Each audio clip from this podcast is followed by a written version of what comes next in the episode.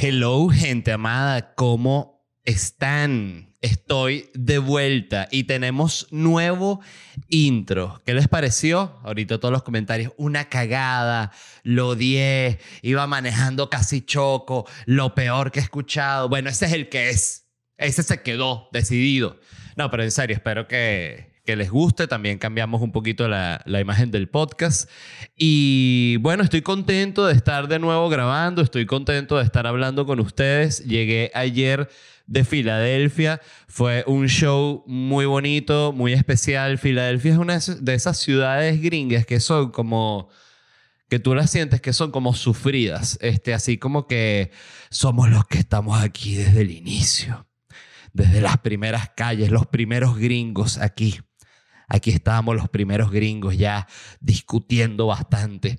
Entonces son ciudades muy especiales. Eh, a mí me, me, gustó mucho, yo ya la conocía.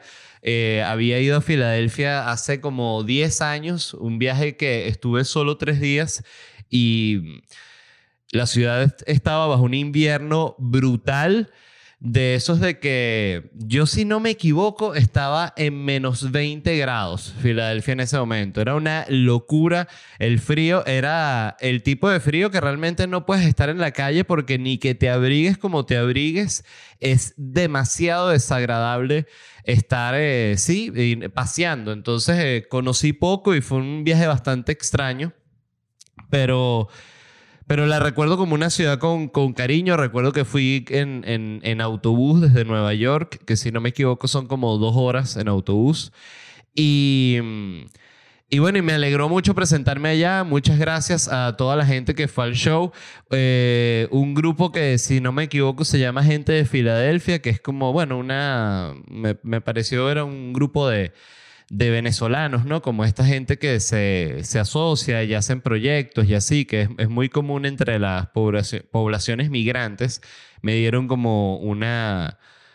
Eh, un reconocimiento muy bonito, era un, como una especie de, diploma dedicado a mí y que, bueno, que reconocía mi labor como, como venezolano destacado y así. Entonces, bueno, les quería agradecer este, me pareció un lindo detalle. A mí siempre debo confesar que hace años cuando yo veía que, que gente que, eh, que, yo conocía o gente que yo seguía en redes sociales le daban ese, tito, ese tipo de, de de reconocimiento pensaba que como que, oye, qué extraño, ¿no? Y siempre lo, lo, recordaba en esos momentos en los que yo no tenía la posibilidad de girar y por supuesto al no tener la posibilidad de girar, digo, fuera de, de Venezuela, no tenía la posibilidad de conocer estos grupos de migrantes que conozco en absolutamente a todos los lugares a donde voy. Yo, una de las cosas que más agradezco de dedicarme a esta vida es que cada ciudad es una historia nueva, o sea, es un nuevo productor, productora que te recibe, es un nuevo bar, es un nuevo gerente de bar o de teatro, un nuevo personal. Eh, muchas veces conoces a, conocidos del productor. En este caso nos recibió un amigo de, de, mi productora, por cierto, también saludos desde el podcast a Simena, que siento que lo hago poco, pero gracias por tu trabajo. Este y nos recibió todo un grupo de, de, venezolanos eh, muy agradables, este, que es con una gente, bueno, y, muchas veces gente que tiene 20 años en esa ciudad y, y es muy interesante escuchar la perspectiva de Estados Unidos de gente que ya tiene tanto tiempo. O sea, eh, yo por eso siempre pienso que mm, si bien opino desde de Estados Unidos, eh, no sé mucho qué opinar todavía en, muchísimos aspectos porque no sé, la verdad es que es muy poco tiempo. Eh, lo mismo me pasa con México, que es una sociedad que yo siento que cuando la estaba empezando ya a conocer y a entender, me tuve que ir porque así es la vida. Pero el punto es que gracias, eso es lo que quería comentar. Em, yo no soy nunca, eh, que me parecía un buen tema o una buena entrada para hablar de los premios, porque yo siempre he pensado que los que la, o sea, que el premio está cool, por ejemplo, alguien que se gane un premio por un libro, por una película, una canción, lo que sea, el premio está cool si te lo ganaste, eh, porque bueno, pues porque fue muy bueno lo que hiciste, pero hay un complejo que dentro del artista, eh, hay muchos que son así que están obsesionados con ganarse premios. O sea, es como que su vida no va a estar completa hasta que ellos no se ganen un premio. Y me parece una manera tan estúpida y desagradecida de ver la vida porque yo siento que lo único de lo que se, siente, se tiene que sentir eh, orgulloso un artista de cualquier tipo es de tener una audiencia porque eso es lo más difícil. Cualquier otra cosa, un premio que te den que te hicieron una invitación a ser jurado de un chévere, gózatelo, pero hay un es como un tipo de personalidad que está obsesiva eh, obsesionada con el reconocimiento del mundo intelectual, además específicamente, o de una o de una institución, como puede ser, no sé, un Grammy. Voy a tomar agua, estoy muerto de sed. Pero fue un viaje muy, muy especial. Pude conocer un poquito más de Filadelfia. Tuve un día para, para turistear, para, para comer, para ver cosas y estuvo muy, muy cool y lo gocé, de verdad. Era... Iba sin, debo decir, sin expectativa en el sentido de que es de esos tipos de show que ya viene como una gira súper grande. Yo venía de otra que había sido una pela, entonces era como esos shows que están en el medio que a veces estás como que, ok, voy a Filadelfia, regreso, pero no estás pensando tanto en qué va a suceder en Filadelfia y fue un show bien especial. Este, por cierto, yo estaba ya en la salida del gripón ese que me dio y, y, bueno, y sí, era fue un show que, que había unos momentos que decía antes del show, decía, wow, este, no me siento al 100 físicamente, pero tengo que sacar el foie. Quien no sepa qué es el foie, eh, busque en YouTube foie y va a entender de lo que yo estoy hablando. Dicho eso, quiero arrancar con las noticias eh, que tengo anotadas para hoy. La primera es actualización sobre lo de Rusia. Tenemos que hablarlo. Han salido ya tantas cosas sobre Rusia y ha aumentado tantas, tanto las imágenes de, de guerra. Hoy vi, hoy vi un video de una, de una batalla de unos tanques como contra unas unidades de infantería. Me imagino que con estos como con unos javelin o con unas bazucas bien arrechas que viene como una formación de, de, tanques rusos en una carretera así de dos carriles, de estas de uno de ida y uno de vuelta, en un paisaje bien como eso, como ucraniano, paisaje ruso así, como la vaina como medio, no sé si, no estaba nevada, pero así como que los árboles están como pelados, ¿no? Y vienen los tanques en formación, los tanques rusos como unos ocho tanques y de repente le dan un misilazo a uno, pero que lo vuelven mierda. Y, y es arrecho como tú ves que un montón de tanques rusos salen así como escapándose, se van para la mierda y si hay unos tanques, otros tanques rusos que avanzan y, y empiezan a, a, disparar contra el monte que, de donde salieron los misiles esos. Y es muy loco que la vaina esté pasando y que no solo esté pasando ahí, sino que está pasando en, en, otras partes del planeta. Bueno, guerras que simplemente como los medios no les han dado ningún tipo de, de, importancia, bueno, suceden ahí bueno, sí, está pasando, pues si quieres puedes buscar en YouTube, pues, pero eh, es arrecho, pues es lo que quería decir. Y bueno, lo que pasó con Rusia, eh, Rusia está viviendo una cantidad de bloqueos bestiales, ¿no? De todo tipo, pero Rusia declaró a Meta como una organización Meta de Facebook, ¿no? Como una organización extremista, de lo que llevaría a cortar todos sus servicios en Rusia. Eh, eso es una locura porque, bueno, se nos queda Rusia sin Facebook. ¿Y eso qué significa? Que Rusia se queda sin memes. O sea, no sin memes porque el meme siempre va a vivir, es como el meme se abre paso, así como la vida en Jurassic Park. Este, pero, pero bueno, siento que Facebook tiene una, es de donde realmente viene, se mueve duro el meme, porque el que es usuario de Twitter siempre vive como en, el, en, el, en la mentira de que Twitter es la que más se usa y es la más arrecha y es la más informativa, pero realmente Twitter está eh, bueno, este, ¿cómo es que se dice? Iba a decir detrás del autobús, pero creo que eso no, eso no. En fin, detrás de la ambulancia. No. Bueno, en fin, no sé cuál era la, la expresión. Pero que, que, es una cagada, pues es lo que quiero decir. Eh, y, y, yo, sin embargo, como ustedes saben, yo uso mucho Twitter. O sea, leo mucho en Twitter porque consumo noticias, es a través de Twitter. Y. Pero claro, yo, a mí me gustaría eh, yo siento que a veces lo que quiero hacer es dejar de seguir absolutamente a todas las personas y seguir solo que sí, periódicos y blogs y cosas así, porque eh, la gente dice mucha estupidez en Twitter, de verdad. Uno dice, uno está leyendo una noticia y de repente lees una y dices, pero ¿qué estupidez es esa? Y es alguien que te lo trae, ni siquiera es que te llegó el retweet de la estupidez o el comentario estúpido, sino es alguien que ya se, se molestó como tú y lo comparte para que tú te molestes también, que es una cosa absurda que hace, se hace en las redes sociales, no estoy diciendo que yo no la haga, sino que es un comportamiento eh, muy huevón, muy pendejo, pero en fin. Eh, van a cortar Facebook en Rusia y está una locura porque salió también McDonald's, que McDonald's tiene eh, franquicia hasta en el infierno, en la casa de, Kim Jong Vaina de Corea del Norte. O sea, McDonald's es como que, miren, nosotros somos la gente de las papitas fritas, o sea, no nos metan en sus guerras, en sus problemas, o sea, por favor, fíjense que en Venezuela cuando se empezaron a ir todas las grandes cadenas, McDonald's se quedó y ni siquiera en una discusión que se fuera, más bien era como que todo el mundo así como que por favor no te vayas, McDonald's, o sea, se fue todo el mundo, solo, solo, queda KFC y tienen, ya solo están vendiendo los huesos de pollo. Pues un momento estaba así que, mire, quiero un combo 3, solo tenemos bolsa de hueso de pollo, así. Viene como medio kilo de hueso. Yo digo, bueno, dame los huesos y te estoy chupando los huesos, ¿no?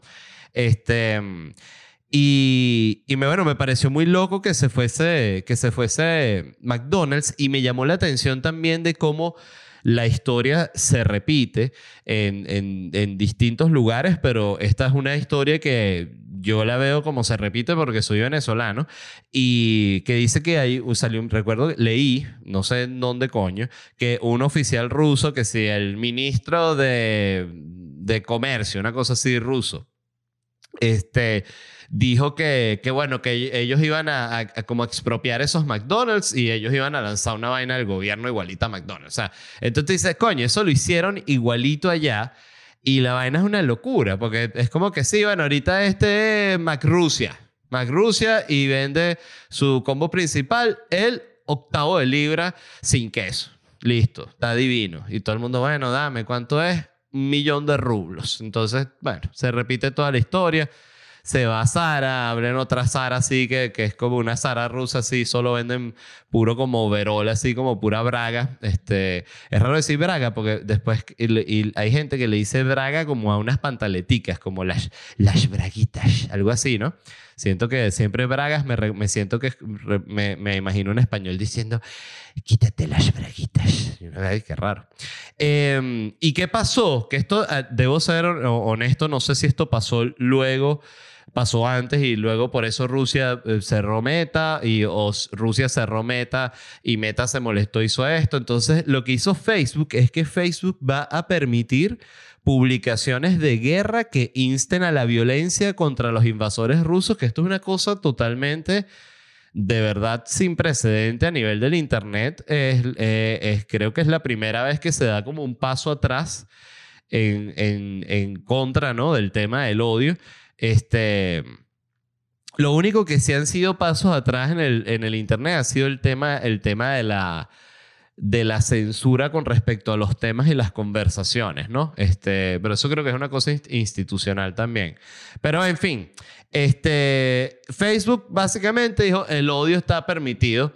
Eh, momentáneamente en estos lugares, ¿no? Entonces dice Meta, este es como el comunicado oficial, ¿no? Que fue un correo que, que no sé si que filtraron ellos o que pasaron esta comunicación, la publicaron. Dice Meta Platforms eh, permitirá a los usuarios de Facebook e Instagram en algunos países llamar a la violencia contra los rusos y los soldados rusos en el contexto de la invasión de Ucrania, ¿no? Entonces, eh, yo no sé bien qué significa esto, si, tú, si es que tú puedes así que si montar un tutorial de cómo hacer bombas molotov o a cosas así explosivas y tal, decir, pero esto es para esto no es para estar eh, matando cualquiera, ¿eh? Esto es puro para matar soldados rusos. Entonces, mientras tú puedes hacer esa aclaratoria, pruebas metralletas, enseñas a disparar jets, eh, manejar jets, lo que se te dé la gana. Pero bueno, simplemente me pareció que esto está súper loco. Em, dice que está otros mensajes de odio que están permitidos ahorita por Facebook en, ya les voy a decir los países donde está. Si usted no está, si usted está en Argentina, no vaya a estar publicando ningún mensaje de odio porque se le van a cerrar la, la cuenta de, Instagram. Eh, ¿Qué otro mensaje de odio está permitido? Están permitidos temporalmente algunas publicaciones que pidan la muerte del presidente ruso Vladimir Putin o del presidente bielorruso Alexander Lukashenko. Lo metieron ahí como que, bueno, vamos a permitir si dicen no, que le quieren cortar las bolas a Putin, bueno, eh, mete a Lukashenko también, que también a Lukashenko le puedan cortar las bolas. Entonces, esto fue una reunión, un brainstorming de Facebook en el cual permitieron esto. Este, ajá, los lugares donde está permitido esto son, o sea, estos estas, eh, cambios de política sobre los llamados a la violencia contra los soldados rusos, eh, siempre tiene que ser así como bien específico, ¿no? Es como que vamos a abrir el grifo del odio, pero nosotros vamos a saber controlarlo, no se preocupen. Armenia, Azerbaiyán, Estonia, estos son los países donde puedes decir lo que se te dé la gana de Putin, Lukashenko, vaina, soldado ruso, el coño de tu madre. Georgia, Hungría, Letonia, Lituania, Polonia, Rumania, Rusia, Eslovaquia y Ucrania, según el correo electrónico. Dice, ok. Entonces, em, dice, aquí es como la parte de las reglas exactas, dice, estamos emitiendo una concesión del espíritu de la política para permitir el recurso, el discurso violento que de otro modo, sería eliminado bajo la política de discurso de odio cuando A se dirige a soldados rusos, excepto prisioneros de guerra. Ok, no puedes así que si tomarle una foto a unos prisioneros rusos y poner que estos bichos los, los prendería en candela. No, te bloquean la cuenta. Dicen, coño, me cerraron el Instagram y vaina. Coño, qué bolas. Yo, estuve, yo sí estuve de acuerdo contigo. Cuando tú subiste la foto de los rusos, yo dije, sí, vale, que los prendan en candela.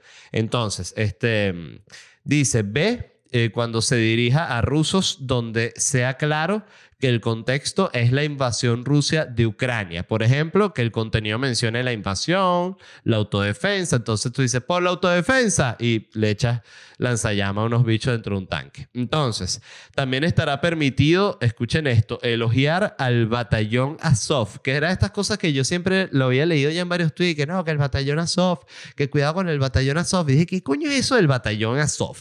Y el batallón Azov son como, bueno, unos paramilitares ucranianos que surgieron que si en Donetsk, uno de esos peos, la Dumas, no, no sé cómo es que se llama la zona esa, la primera, el Donbass. Eh, Donbass, no sé cómo se dice, eh, donde invadió Putin arrancando la guerra, ¿no? Que siente, pareciera que lleva cuatro meses la guerra, y lleva que sí, ¿cuánto? Una semana y media, dos semanas. Eh, entonces esto es un batallón de ultraderecha paramilitares que son neonazis, todo el peo. Que es la clásica situación de que, ok, este, eh, tú tienes unos carajos que son una cagada y tienes como al ejército normal luchando contra ellos y salen siempre unos grupos, unos locos y que no, yo también voy a echar plomo. Y bueno, están ahí y ¿qué vas a hacer? O sea, este, es una cagada y creo que le pasa a todos los bandos de todo tipo. Porque seguramente que si, no sé, por decir algo, los chechenos que ahorita pelean con los rusos, eh, tengo entendido que, claro, ellos pelearon contra los rusos. Entonces seguro hay un montón de chechenos que son odiados porque peleas con los rusos que nos estaban matando antes a nosotros los chechenos. Entonces es como esa locura de que no va, no va a parar nunca. Siempre nos vamos a estar odiando entre todos y ya. Eso va a ser así para siempre, ¿no? Y Facebook dijo, ¿sabes qué? Dense con todo. Así mismo.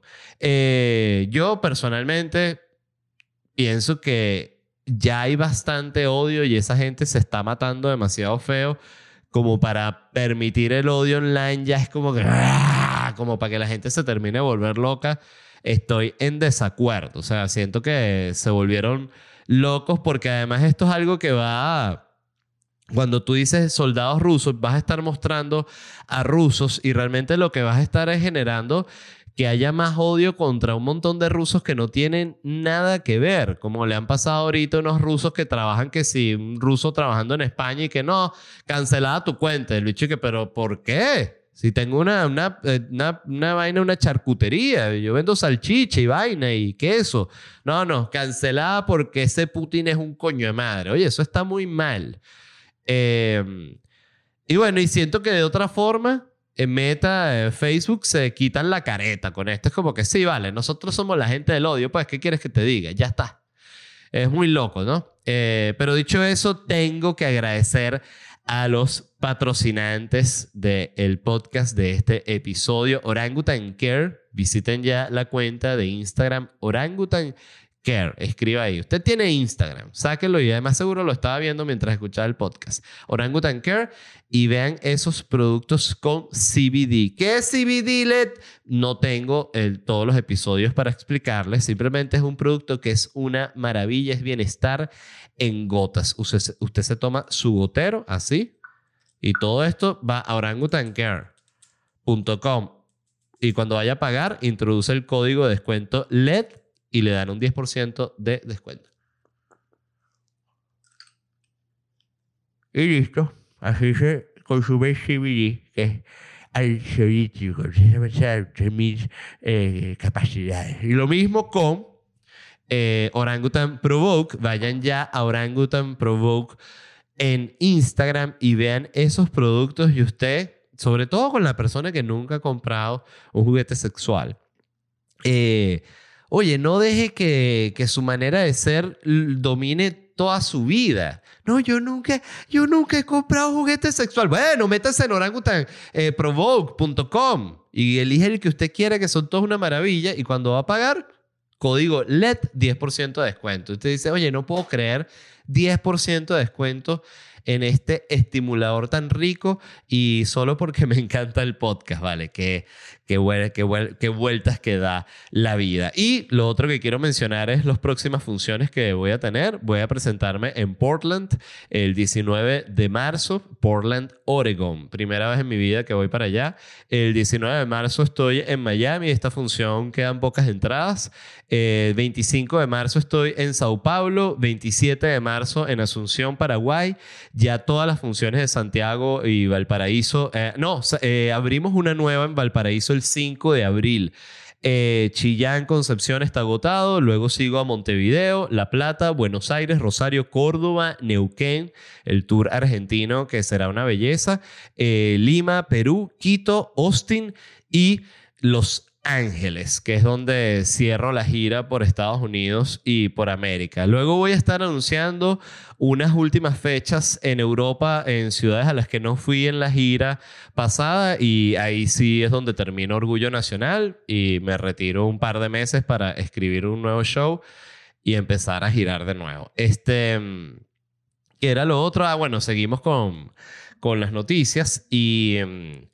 A ver, ¿cuál era la que tengo aquí? Ok, esta me gustó mucho y justamente hablaba del Twitter anteriormente y salió esta noticia que es que el 75% de la población de Estados Unidos no tuitea, no tuitea en, nada, nada, nunca. Entonces, ¿por qué importa esto? Bueno, porque demuestra con data que todos esos pedos y esos conflictos que tú ves en Twitter y que de repente te, te molestan o quizás te alegran, lo que sea, eh, realmente es una discusión de una, mano, una minoría de gente. El 75% no, le, no tuitea, no monta un coño en esa vaina. O sea, realmente no les interesa. Y me pareció un dato fantástico. Porque son datos que te dan como esperanza sobre la humanidad. Este, dice también, por ejemplo, otros números que salió de este mismo estudio, porque era como realmente qué tanta gente está metida en el peo de la discusión social, ¿no? Vamos a decir, o política, o la que sea, para la discusión. La gente que está, no,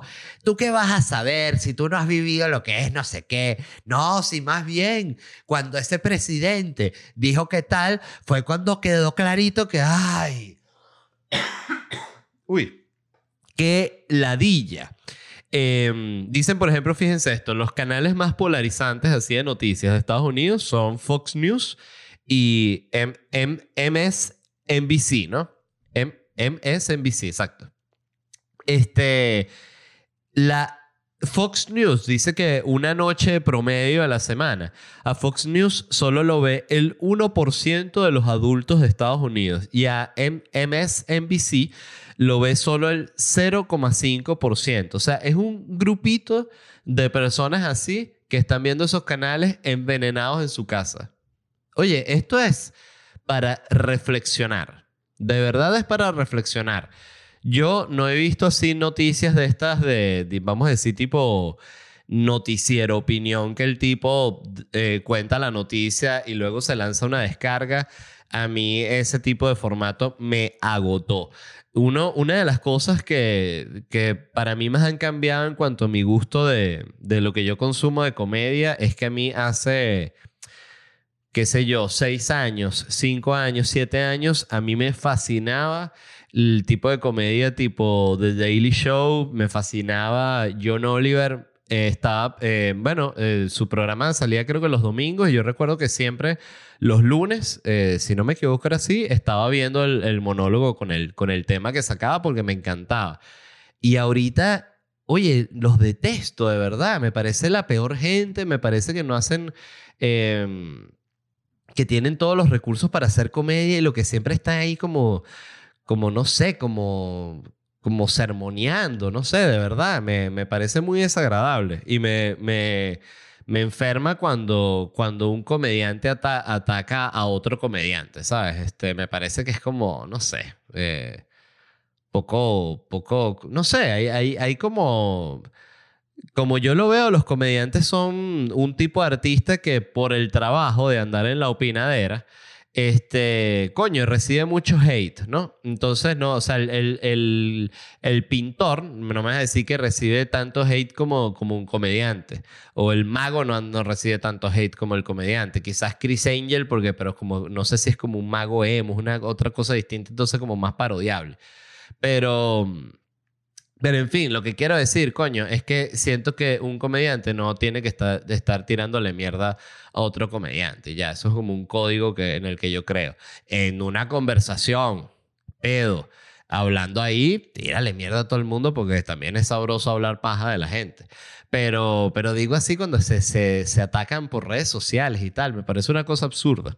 Este, otra cosa que me pareció un dato importante de este, todo esto fue un artículo que salió en esta página Axios, em, que es un dato sobre la lucha entre la bondad y la política. O sea, en qué, en qué, todo esto es en, Estados Unidos, ¿no? Este, ¿a qué da, en dónde da más dinero la gente? Si a partidos política, de políticos o a caridades y decía que el 56% de los estadounidenses que donaron dinero lo dieron a organizaciones benéficas y a partidos políticos el 21%. Entonces, de nuevo, es uno de estos artículos bien esperanzadores porque esto lo que demuestra es que la gente tiene sus prioridades claras en el sentido de que saben que, oye, una caridad es mucho más importante que está dándole eh, dinero que si un gobernador por una campaña, ¿sabes? Que seguro es una rata.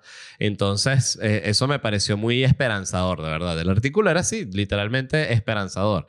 Eh, una encuesta, esta me este fue mi dato favorito, de, de, Gallup del 2021, determinó que esto es cuanto a, a afiliación, afiliación política, ¿no? El 29% de los estadounidenses se identifican como demócratas, el 27% como republicanos y el 42% como independientes, que también me pareció fantástico, sea cual sea la razón, porque siento que una razón puede ser que hay una onda de la política, que es cuando la gente realmente está podrida de la política, que la gente que siempre participa de la política eh, acusa a los apolíticos como, como que Siempre, siempre te, como para hacerte sentir mal, como que, ay, ese no le interesa la política, que es como, como si fuese una vaina mala. Este, Y, cuando la, la política realmente son puros, este, literalmente puras ratas peleando entre ellas. O sea, es como estar viendo una pelea de gallo, ¿no? Que es una vaina salvaje. ¡Eh! ¡Eh! Pero mientras ves una pelea de gallo, que es una vaina eh, deplorable, estás como además dando lecciones, ¿no? Como miren como yo veo la pelea de gallos, como una persona bien culta que soy. Entonces, 42% de los estadounidenses se identifican como independientes. Me parece de verdad maravilloso porque también indica que una gran mayoría de la población no participa de esa pelea tan ridícula entre extremos, ¿no? Que recuerdo que había una, es que no lo sé explicar porque tendría que tener un gráfico, pero es muy interesante cómo, cómo se ha polarizado aquí en Estados Unidos la política porque hablaba de cómo de- demócratas y republicanos tenían una coincidencia eh, de pensamientos eh, en muchos puntos y a medida que pasan los años esas coincidencias se van separando, separando, separando, separando hasta que no coinciden en nada literalmente que están totalmente polarizados. Que yo recuerdo un artículo que leí en The Atlantic eh, o el New York Times, algo así, empezando la pandemia, que decía que a Estados Unidos le hacía falta más polarización. Y, yo pensé, wow, esta persona que está escribiendo esto de verdad es un loco. De verdad. Es muy, muy quemada. Es como que ver un incendio y decir, busquen ya gasolina, pachales, ¿sabes? Es más o menos así lo vi yo. Este. Entonces también me pareció interesante estos números porque también demuestra por data que la mayoría de la población no se identifica con los que son los más extremistas y los que más aparecen en medios y son los que más, cuando tú los escuchas hablar de lado y lado, son los que te preocupan porque dices, mierda, si esta persona llega al poder, esta vaina es demasiado peligrosa. Y después te das cuenta que realmente son dos huevones que los apoyan. Qué cosa tan loca. En fin. Para pasar a otra noticia más interesante, porque habla de las hormigas. Escuchen esto. Las hormigas detectoras de cáncer, porque eso es algo que existe, demuestran ser tan precisas como los perros para detectar enfermedades. Ustedes saben, los que escuchen este podcast a menudo, que yo ya he hablado varias veces de los perros que identifican eh, cosas con el olfato. Es un tema que me parece fascinante. De hecho, hasta he explicado aquí que, que leí que, que les ponen como una rueda con distintos olores y, y bueno, y ellos encuentran el, el olor que sea, ¿no? Y mm, bueno, un equipo de investigadores en Francia demostraron que las hormigas pueden dete- detectar el cáncer de manera efectiva, tan efectiva como los perros, que me dio también un poco de risa que los franceses sean los de ¡Vamos a entrenar a las hormigas! O- oye, qué mala imitación de francés, ¿no? ¿Cómo sería en español?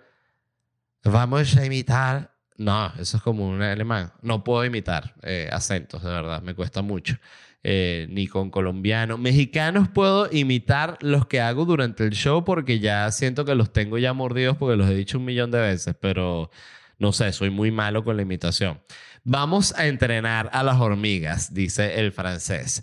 Y me pareció interesante porque primero los perros tienen el monopolio de la olfateada. O sea, más nadie puede, puede de- eh, dedicarse al olfateo, solo los perros. No, que yo consigo este, yo también este. Pa, que vas a matar el pato, yo lo busco. No vayas a, entrenar cochino, yo me encargo de eso.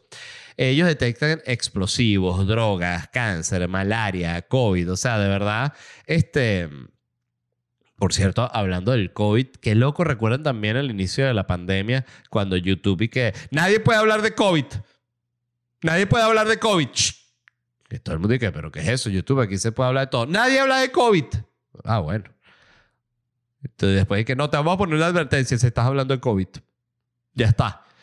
Qué loco. Todo el mundo se volvió. Es que también hay que ponerse en la posición de esa gente y debe ser es un trabajo bien complicado. Tiene mucha responsabilidad. Entonces a veces también, bueno, se pasan, ¿no? Pero bueno, X.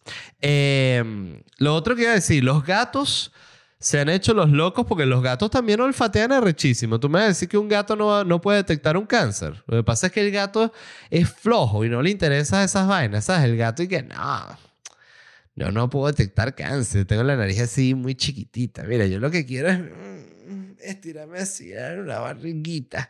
No, los gatos son, a mí, yo los amo los gatos, de verdad. Este, pero son unos coños de madre. Y estos franceses entrenaron una especie de hormiga llamada Fornica fusca, ¿no? O Fornica fusca. Fornica fusca, que eh, la busqué y es una hormiga clásica, no es una hormiga de esas gigantes, ni una hormiga de esas microscópicas. Hormiga clásica de toda la vida, ¿no? Eh, la, la Fornica fusca. Ahí, por cierto, fíjense esto que me pregunté y busqué, ¿no? Hay 13.000 especies de hormigas, ¿no?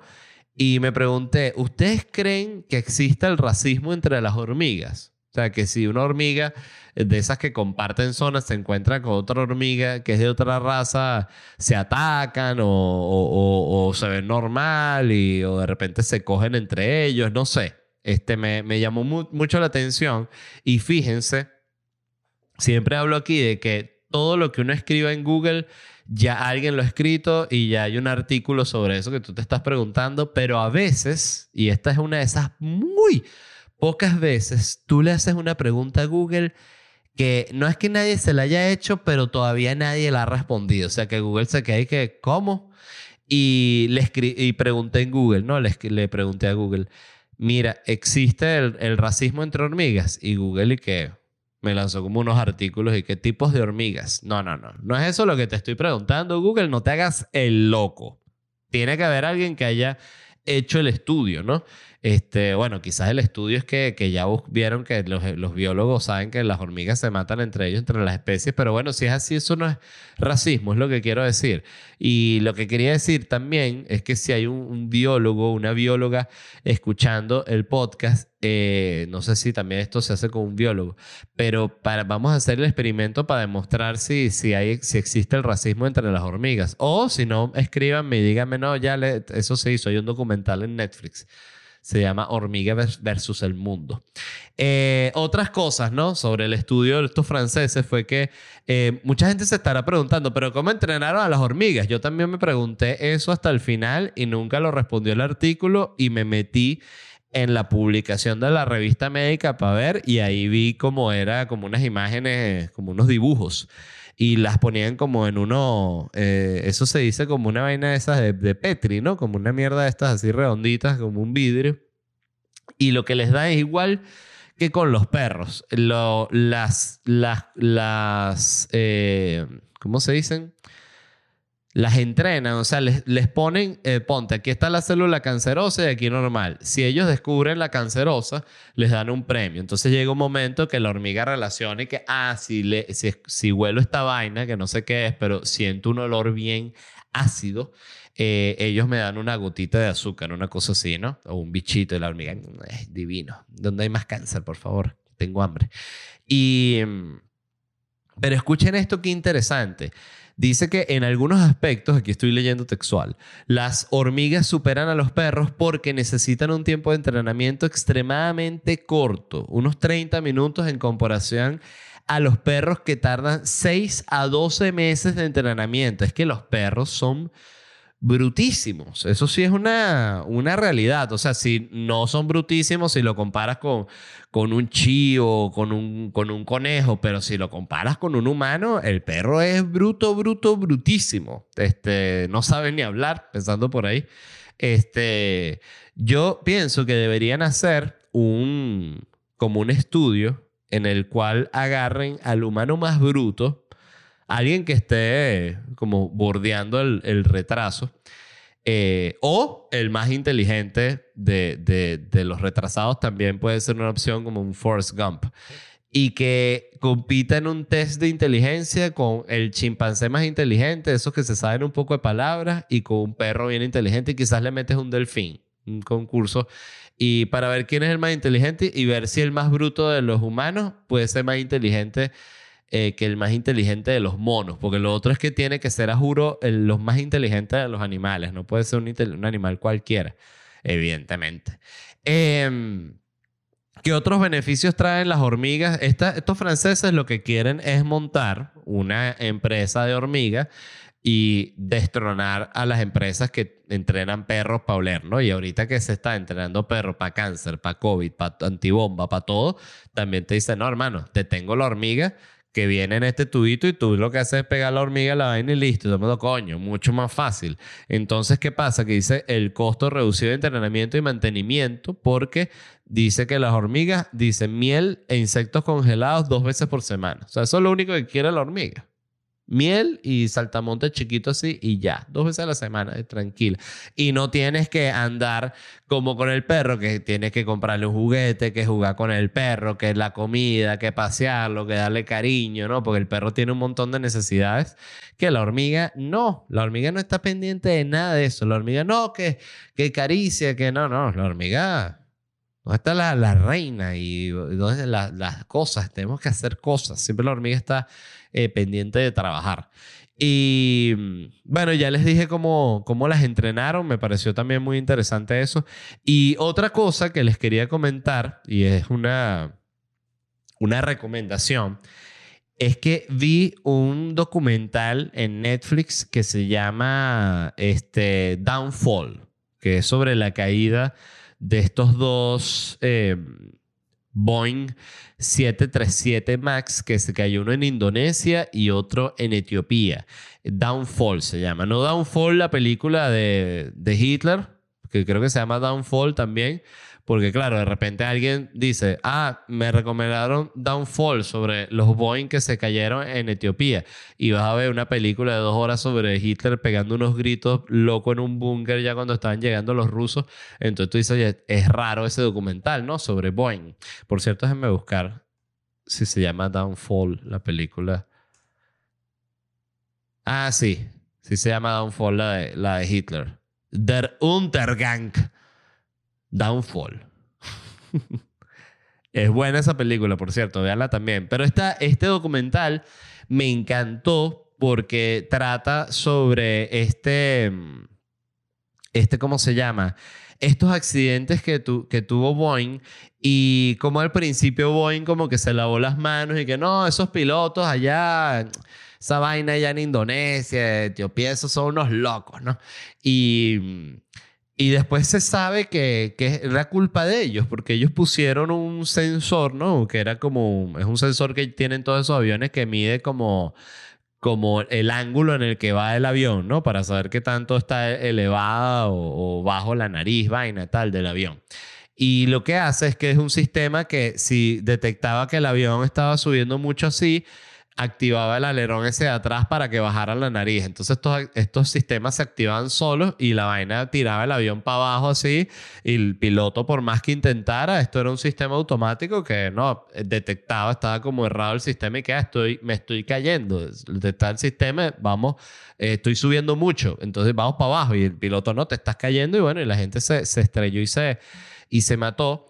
Y fueron dos accidentes terribles, pero lo interesante del documental, primero, dos cosas. Una, que te logra explicar el tema técnico que es complejo si uno no tiene putida de aviones y, y, me hizo Además, darme cuenta que, por ejemplo, yo que, que, vuelo mucho, este, no, nunca estoy pendiente de qué avión estoy.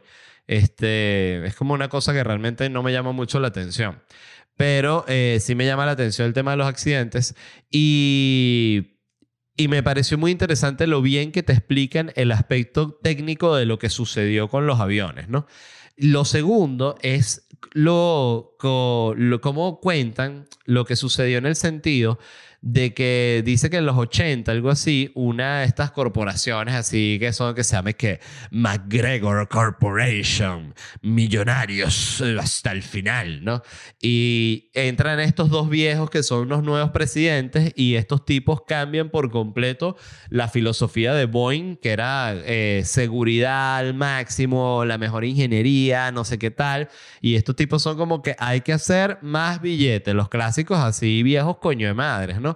Y hacen el, el, eh, aumentan la cantidad de billetes a punta de, de sacrificar este eh, calidad, ¿no? Del producto, de este controles de seguridad, cantidad de empleados y así, ¿no? Y llega un momento en el que dice, lo, lo explica muy bien porque es algo como, tú puedes verlo, lo, lo, lo que me pareció eh, muy fuerte el documental es como un cambio de gerencia genera todo una cosa que termina en la muerte de 400 personas, una cosa así entre los dos aviones, eh, 30 años después de que se tomó esa medida, ¿no? Porque ellos empiezan a disminuir mucho como los controles de calidad y todo eso para poder sacar los aviones más rápidos y tal. Y llega un momento que Airbus, que es la, la, la compañía europea, los pasa por primera vez en la historia porque que si Airbus eh, ese año tuvo que si le vendieron 435 aviones de esos gigantes y Boeing vendió que sí 320. Entonces eso fue una tragedia en Boeing porque fue como que, claro, como que tú estés dominando toda la vida y de repente te pasa alguien y es como que esto se fue a la mierda.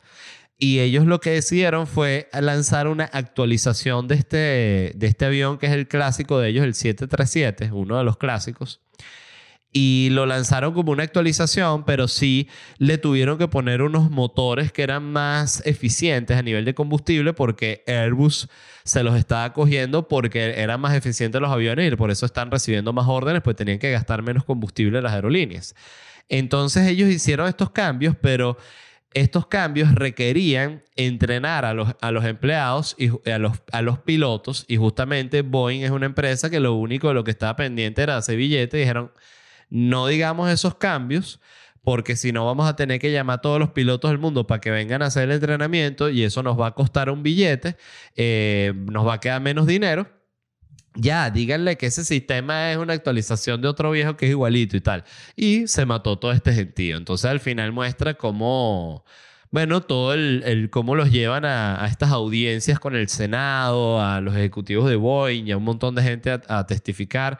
Y está de verdad muy, muy, muy interesante el, documental y se los recomiendo un montón. Este, el otro que les quería recomendar, este, que lo vi el fin de semana, eh, si ya lo había recomendado, disculpen, y si ya lo recomendé, debe ser hace mucho tiempo porque no, no lo recuerdo. Pero es uno que se llama eh, Waking, Waking Up the Sleeping Beauty, ¿cómo es la vaina? Ya. Waking. Sí, Waking Sleeping Beauty. O sea, despertando a la bella durmiente. Es un documental bestial para cualquier persona que sea fanática de los medios y del entretenimiento o que sea fanática de Disney. Porque ese documental trata sobre el cambio generacional que se da entre justo ese periodo en el que se termina, Disney no está haciendo, ya no ha pegado una película que sea en 15 años, que es como esas unas películas de verdad que tú dices, mierda, esa película no tenía ni idea de Disney, ¿no? Que salen ahí, que no, y Disney lanzó tal en el 87, 82, y tú dices, ¿qué película es esa tan rara? Y que el pájaro loco de Disney, unas vainas así horribles. Entonces, eh, hasta sale un momento un reportaje así de la época y hablan como de Disney como de la corporación y la reportera dice, ah, y Disney sigue haciendo las películas. O sea, como que es tan irrelevante que lo, ese es el tono que le da, ¿no? Dije, coño, qué loco. Y... Y el documental muestra cómo hay este cambio generacional en el cual entra un montón de gente nueva que piensa distinto y que tiene otra manera de ver todo esto a nivel ejecutivo y a nivel creativo. Y todo este grupo es el que hace La Sirenita, El Rey León, La Bella Durmiente y todas estas películas que se convierten en los nuevos mega hits de Disney y lo llevan a ser un monstruo, ¿no? Este, todo esto previo a Pixar, aunque Pixar ya estaba metido ahí porque ya lo había, ah, ya Disney lo había adquirido como o era, o era socio, algo así como el brazo creativo, el brazo tecnológico de la animación. Eran los que hacían la, los programas y las vainas para las computadoras. Todavía no tenían esta parte creativa. Pero ese documental también lo recomiendo muchísimo porque es una joya. Es impresionante el documental. Los personajes son todos eh, muy, muy interesantes y, y me encanta. Y se los quería recomendar. Dicho eso, eso es todo del episodio de hoy. Como siempre, les agradezco muchísimo que hayan escuchado. Les repito, si quieren verme hacer stand-up en vivo, visiten ledvarela.com, que es donde se compran las entradas. Creo que no lo dije cuando promocioné los shows anteriormente, pero bueno, siempre lo digo. Y nada, de nuevo, gracias y nos vemos en unos días. Bye.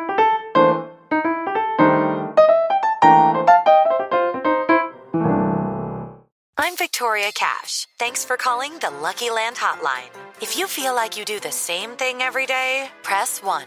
If you're ready to have some serious fun for the chance to redeem some serious prizes, press 2.